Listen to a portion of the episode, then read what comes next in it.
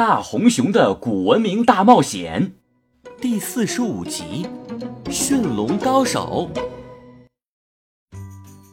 花泽一听千岁也要学习奇异龙，和迪迦一起去神庙探险，他立刻急了：“啊，千岁，你你要学奇异龙？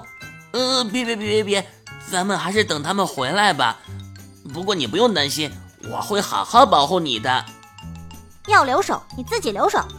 虽然我不喜欢翼龙身上那些脏兮兮的鳞片，但是我一定要去寻找神庙。这样啊，那么我花泽不装了。不装了？难道你刚才的害怕是装的？那是当然。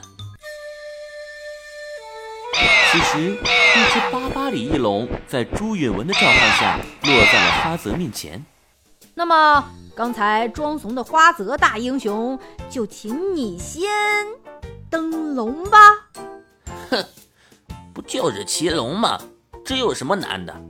驯龙纲手我都看过三十遍了。花泽挺胸抬头，扶着巴巴里翼龙的脖子，踩着翅膀就要骑上去。谁料翼龙一阵翅膀就把花泽甩了下来。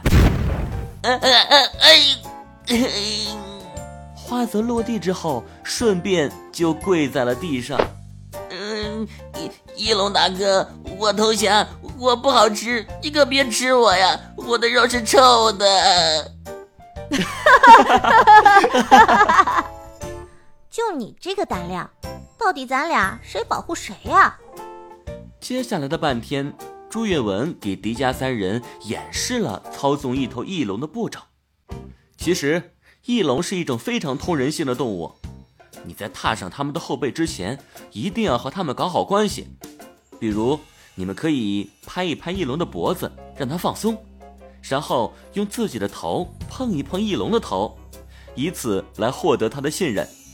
然后，我们就可以试着去踏上它的后背。当然，要慢慢来。如果它没有抗拒的话，说明它已经接受你了。经过一天的熟悉，迪迦、花泽和千岁都学会了如何操纵翼龙。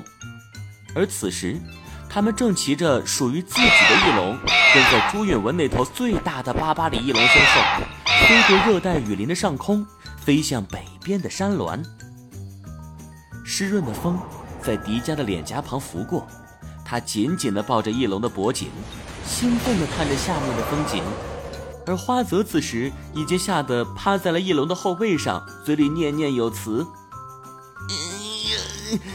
孙悟空、奥特曼、蜘蛛侠、魔童哪吒，你们都要保护我。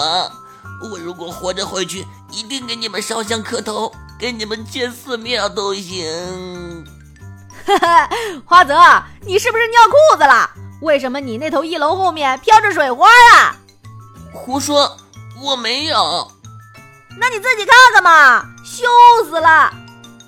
花泽回头一看，哪里有什么水花？他只看到了下面上百米的悬空。迪迦，你又骗我！妈妈呀，我恐高啊！哈哈哈哈哈！